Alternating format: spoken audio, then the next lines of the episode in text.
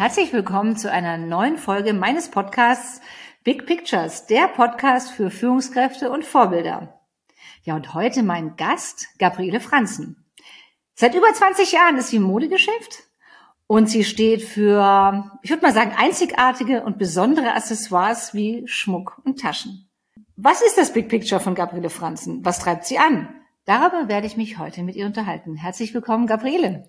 Hallo, Angela. Vielen lieben Dank für die nette Introduction.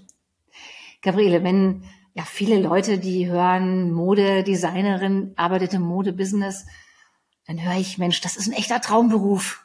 Wie siehst du das? Es ist ein Traumberuf, deswegen mache ich ihn ja, aber er ist natürlich super anstrengend, super fordernd und hat sehr, sehr viele Facetten. Wann hast du denn für dich so entschieden, ich möchte gerne im Modebereich arbeiten? Oh, ich glaube, das ist mir schon in die Wiege gelegt. Meine Großeltern waren Weber, meine Mama ist Schneidermeisterin. Als kleines Kind habe ich schon Collagen gebastelt. Ich glaube, da komme ich nicht mehr aus. Und du hast ja einen ganz langen Weg. Also es ist ja bei dir spannend, du hast dich ja immer wieder neu erfunden. Ja, weil ich, das finde ich auch das Spannende in unserem Leben, dass man sich immer wieder neu erfinden kann. Man kann immer wieder eine andere Abbiegespur nehmen. Und ähm, ich bin der Mode immer treu geblieben. Also mein Background ist Einzelhandel mit meinen, in meiner Familie. Wir hatten ein Geschäft mit ganz vielen Marken, mit All-Major-Marken, auch Marken wie Prada. Und da konnte ich viel lernen, viel mitnehmen. Und dann zwischenzeitlich habe ich mich dann entschieden, eine Modeagentur zu gründen und Brands aus dem Ausland in Deutschland einzuführen, war Markenbotschafter für viele namhafte Labels und wir hatten, wie gesagt, eine Agentur mit mehreren Brands. Und 2009 hat mich dann mein wunderbarer Mann dazu getrieben, endlich mein eigenes Ding zu machen. Ja, aber das eigene Ding war es ja eigentlich schon vorher. Du hast dich ja sehr früh dazu entschlossen, ich bin selbstständig. Absolut, ich war nie angestellt. Warum nicht? Das hat sich nicht ergeben. Wir sind Entrepreneurs in unserer ganzen Familie. Schuhmacher. Also es war immer irgendwie etwas Handwerkliches, aber auch immer self-made. Also wir hatten nie in unserer Familie 8 to 5 people. Und ich glaube, ich liebe diese Freiheit auch. Es ist natürlich mit sehr vielen Nachtschichten verbunden, also von wegen 8 to 5. aber dafür, wenn halt frei ist, ist dann auch frei. Ja, für viele ist ja Sicherheit auch im Vordergrund. Ne? Sagen, okay, angestellt sein ist Sicherheit. Wie wichtig ist dir Sicherheit? Absolut. Angestellt sein heißt Sicherheit. Selbstständig heißt selbst und ständig. Du bist natürlich immer verantwortlich für dein eigenes Handeln und man weiß ja nie, wie der Markt oder jeder Selbstständige wird auch diese, diesen Druck verspüren. Wie, wie reagiert man auf meine Arbeit? Aber dennoch darf man nie das Selbstvertrauen verlieren, dass man, dass man das schon packen wird. Also ich sag mir dann, ich habe zwei Arme, zwei Beine, ich kann zur Not auch kellnern. Also ja, als junges Mädchen habe ich gekellnert und äh, fand das wunderbar. Also ich habe da keine Angst davor. Ist ja noch was anderes spannend in deinem Bereich? Also du hast jetzt nicht ein Produkt, was über zehn Jahre das gleiche ist, sondern es ist ja jedes Jahr, ist ja schon der, der, sagen wir, die Anforderung des Marktes, Gabriele, bring was Neues. Ja, es ist eine Entwicklung. Ich glaube, als Brand, als Brand muss man sich immer weiterentwickeln. Und begonnen habe ich ja mit Statement-Schmuck, den es damals 2009 in der Form, wie ich ihn gesucht habe, nicht gab. Und dann hatte ich die verrückte Idee, ich möchte etwas mehr als nur Tourist in New York sein. Ja, bin ich nach New York gegangen. Oh, na, das möchte ich ein bisschen genauer. Das möchte ich ein bisschen genauer. Wann warst du in New York? Und naja, von 2009 bis 2013 bin ich gependelt. Natürlich ist mein Hauptwohnsitz weiterhin in Deutschland geblieben, ganz klar. Aber ich habe gesagt, okay, also if you can make it there, you can make it anywhere. Und bin, ich habe wirklich niemanden gekannt dort, habe aber einfach den Mut gehabt, auch durch einen wundervollen Freundeskreis und durch wundervolle Familie, die mich da wirklich unterstützen in meiner crazy Idee, dass ich das gemacht habe und habe dann durch Zufall habe meine hab meinen Schmuck getragen, bin die Fifth Avenue lang gelaufen und eine Frau hat mich angehalten und gesagt, wow, I love your necklace. Und dann habe ich gesagt, yeah, it's my collection. Und sie so, uh, I'm sorry, who is it? Und dann habe ich gesagt, ja, yeah, it's Gabrielle Franzen. Und dann hat sie gesagt, yeah, and I'm Fern Mellis, the founder of New York Fashion Week. Ich meine, das war natürlich wow, fantastisch. War das so der Durchbruch oder die, ja, das Ereignis, was dich wirklich da ja. Ja. Kann man schon so sagen. Also sie ist eine Mentorin, sie ist eine Visionärin und also ja, und dann habe ich gleich Weihnachten ein Jahr später meine Sachen bei Saks Fifth Avenue im Fenster gehabt, auf der Fifth Avenue. Das war naja, das klingt jetzt besonders. Das klingt jetzt sehr einfach. Also ich habe mich ein bisschen erkundigt. Es gibt ganz wenig Deutsch, die es geschafft haben, in New York Fuß zu fassen. Ja, das stimmt. Was würdest du sagen von deinen Eigenschaften, die du so hast, hat dich da unterstützt, hat dir dabei geholfen? Also offen sein, freundlich sein, genau zuhören, be gentle always, not only to yourself, but to everybody. Weil im Endeffekt, das ist auch so ein bisschen mein Lebensmotto, offen sein. Und da ist es natürlich mit viel Tränen und hinfallen, aufstehen, weitermachen, aber einfach daran glauben und weitermachen. An sich glauben ist ja auch spannend. Gab es auch mal Zeiten, wo du gesagt hast, pff, ist es dir nicht so leicht gefallen, an dich selber zu glauben? Ja, ja, absolut. Also das wäre, ja, das hat man als Designer und als Kreativer sowieso.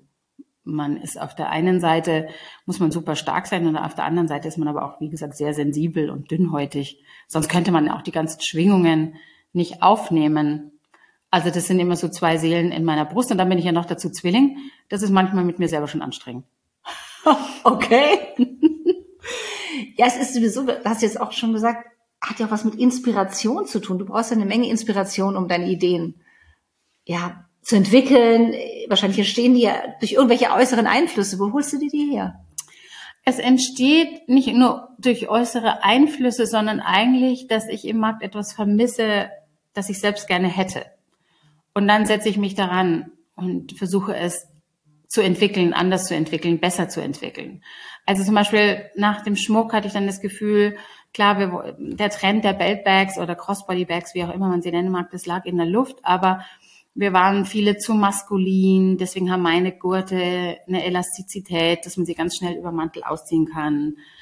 Dann möchte ich immer jedes Teil, weil ich viel auf Reisen bin, dass man es verschieden kombiniert, immer wieder neu interpretieren kann.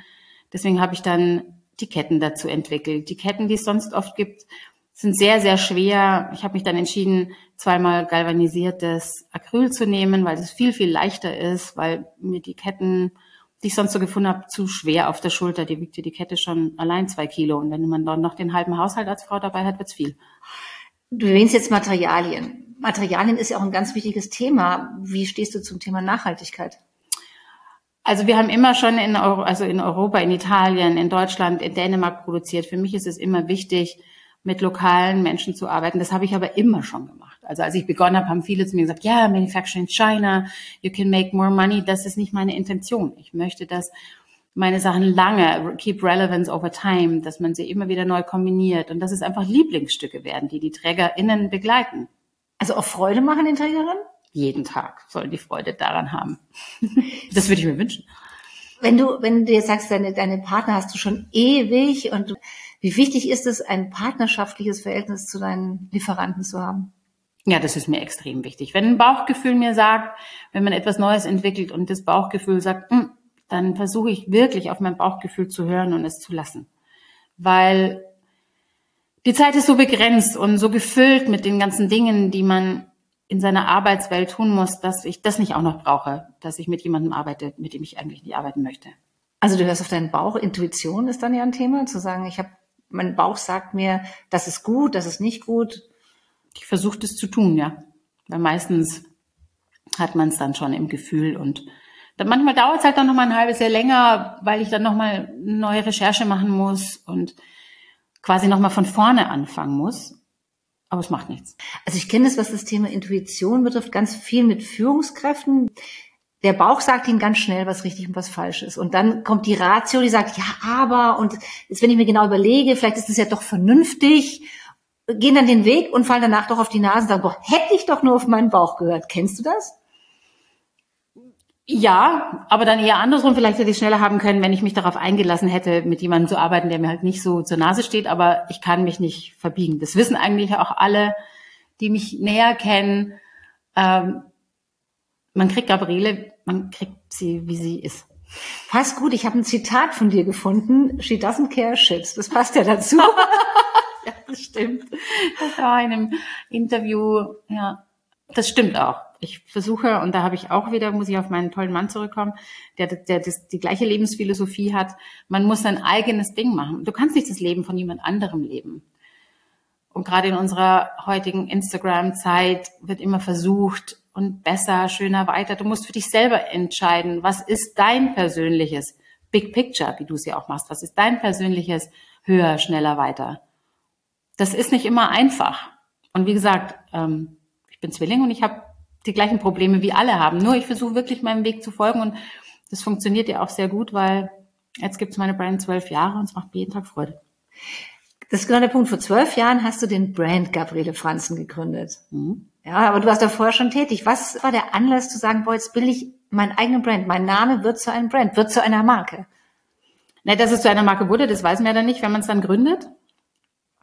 Ähm, aber ich hatte einfach das Gefühl, da ist noch Platz für so eine Geschichte. Für so eine Marke? Ja. Oder für das, was ich tue, da ist noch Platz, weil es gibt super tolle individuelle TrägerInnen, individuelle Frauen und Männer, die dem Mainstream nicht entsprechen, die eben Produkte schätzen, die man immer wieder neu kombinieren kann, lange tragen kann. Ja, und deswegen. Mhm. Ich komme nochmal auf diese Inspiration zurück. Mhm. Also Inspiration, wenn ich mir vorstelle, ich wäre ein Designer, dann würde ich mir auch Inspiration aus der Kunst holen, aus der Natur. Wie ist das bei dir? Ich hole mir sie überall. Auf der Straße, in der U-Bahn, natürlich im Museum, in Filmen, im Kino. Also im Kino ist zum Beispiel auch ein Moment, da tauche ich wirklich ein in andere Welten. Ansonsten, selbst bei Yoga bin ich immer noch, okay, das müsste ich noch und das sollte ich noch und an das habe ich nicht gedacht. Also es ist wirklich ganz interessant, wo andere sich dann tiefen entspannen, habe ich es immer noch nicht geschafft, das zu tun. Aber Inspiration passiert bei mir überall. Egal ob's Instagram, Zeitschriften, wie gesagt, Museen, Reisen. Schaltest du auch mal ab? Schwierig. Das heißt, es ist eigentlich immer 24 Hours, sag ich jetzt mal übertrieben, wo du sagst, ich scanne meine Umgebung und ja, Kreativität, gibt's ja auch ein ganz tolles Buch, muss man echt aushalten können. Weil das kann einen schon manchmal crazy machen. Aber dann gehe ich segeln und dann passt wieder. Also ich hole mir dann schon meine meine Zeiten. Der Anspruch ist natürlich auch, wenn man selbstständig ist, will man ja auch immer weiter. Also man muss da so eine Balance finden. Ist nicht einfach. Es sagen ja auch viele Kreative, sie fühlen sich so getrieben, immer auf der Suche nach was Neuem. Wie geht's dir da? Ja, aber ich habe ja versucht, auch Produkte zu kreieren, die, die, wie gesagt, Relevance over time, aber das ist mir also auch wichtig. Aber es gibt immer wieder neue Produkte. Also vor drei Jahren zum Beispiel ich bin dann in Handmade Raffia-Bags eingestiegen, weil ich auch da nicht die coole Bag finden konnte, die mir vom Design her gefiel. Und es gibt also immer wieder Segmente, die ich neu erfinde. Ja. Vielleicht erklärst du mal kurz unseren Zuhörern, Raffia-Bag sagt ja nicht jedem was. Äh, das ist eine Pflanzenfaser, die, aus der man wunderschöne Korbtaschen machen kann. Und die große Korbtasche, die heißt bei mir Weekender. Ähm, da braucht eine Macherin fünf Tage. Also es steckt wirklich Herzblut dahinter und wenn wir die Ware bekommen, dann freue ich mich so sehr, weil ich sehe, wie wunderschön handgearbeitet die sind. Ist es richtige Handarbeit? Ja, wir haben einen Hangtag dran. Es ist auf unserer Webseite zu lesen. Dann ist es natürlich, wir arbeiten ja mit wundervollen Einzelhändlern weltweit zusammen und dann ist es auch denen ihre Aufgabe und auch deren Wunsch, das dem Käufer, Käuferin nahezubringen was sie denn da Schönes bekommen. Aha. Du machst das ja so lange schon. Und gab es Vorbilder in deinem Leben? Oder gibt es vielleicht noch Vorbilder? Also ganz toll, ein Satz meiner Großmutter, der mich eigentlich mein Leben lang begleitet, ist, wenn du nach Paris möchtest, musst du in den Zug einsteigen. Das habe ich immer gemacht. Ich habe immer den Zug genommen. Der ist dann auch manchmal im Sackbahnhof angekommen, aber trotzdem, ich habe den Zug genommen. Vorbilder sind für mich ähm, Julianne Moore finde ich ganz toll, die Schauspielerin, weil die auch einfach in meinen Augen toll ist, ageless ist, ähm, auch ihr sehr eigenes Ding macht. Meryl Streep. Also eigentlich sind Schauspielerinnen, die so völlig ihre eigene Welt leben. Das finde ich bewundernswert. Glaubst du, dass Vorbilder wichtig sind als Orientierung? Ja, kann man schon. Doch, doch, in jedem Fall. Man kann sich gegenseitig auch, auch daraus Inspiration und Antrieb ziehen, glaube ich. Ich lese gerne Biografien, also das kann einen ja dann auch wieder zu anderen Gedankengängen inspirieren. Und wie ist es mit Mode? Gibt es auch aus der Mode Vorbilder für dich? Da habe ich schon immer mein eigenes Ding gemacht. Ich habe immer schon gemixt High and Low und Design and Non-Design. Du hast jetzt gerade viel erzählt, wir hatten das She Doesn't Care Shit, du hast gesagt, wichtig ist dir dein eigenes Ding zu machen. Das heißt, authentisch zu sein, steht bei dir schon sehr weit oben, oder? Ich glaube, das ist die einzigste Möglichkeit, eine Nische zu finden, in dem du authentisch bist. Weil wenn man heute so ist und morgen so und übermorgen wieder so, woran sollen sich die Menschen dann orientieren? Woher sollen sie wissen, für was du stehst? Das ist ja, glaube ich, überhaupt ein Thema unserer Gesellschaft. Also ich sage immer, häufig habe ich das Gefühl, die Menschen verkleiden oder verhüllen sich eher, als ihr eigenes Bild zu zeigen und dafür zu stehen, wer sie eigentlich sind. Auch den Mut zu haben, zu sagen, ich stehe dazu, wer ich bin. Ja, mit dem Verhüllen, das ist jetzt vielleicht so, hm, das ist ja eine Art von Kunstform, wie kleide ich mich. Ähm, da kann, verstecken sich ja dann auch manche. Da gebe ich dir recht. Aber dennoch kann es ja auch eine Expression sein von etwas, was es sich sonst nicht darzustellen traut. Also da gibt es, glaube ich, beides. Wenn wir jetzt mal ein bisschen in die Zukunft gucken. Mhm. Wenn du dir ein Bild vorstellst in zehn Jahren, was ist so eine Vorstellung, was für ein Bild hast du von dir in zehn Jahren? Mit meinem Mann segeln. Also auf dem Meer, vielleicht auch irgendwo anders, an einem anderen Land? Ja, das kann schon sein. Also ich bin, wir sind überall zu Hause, wir sind überall gerne. Gibt es irgendein Land, wo du sagst, boah, da finde ich die Lebensart besonders Frankreich finde ich ganz toll. Was schätzt du daran besonders? Frankreich. Das von zwölf bis zwei Mittag. Und selbst wenn man also einen Business Call machen möchte, don't. Weil es ist einfach ein No-Go. Und die wertschätzen auch das Essen.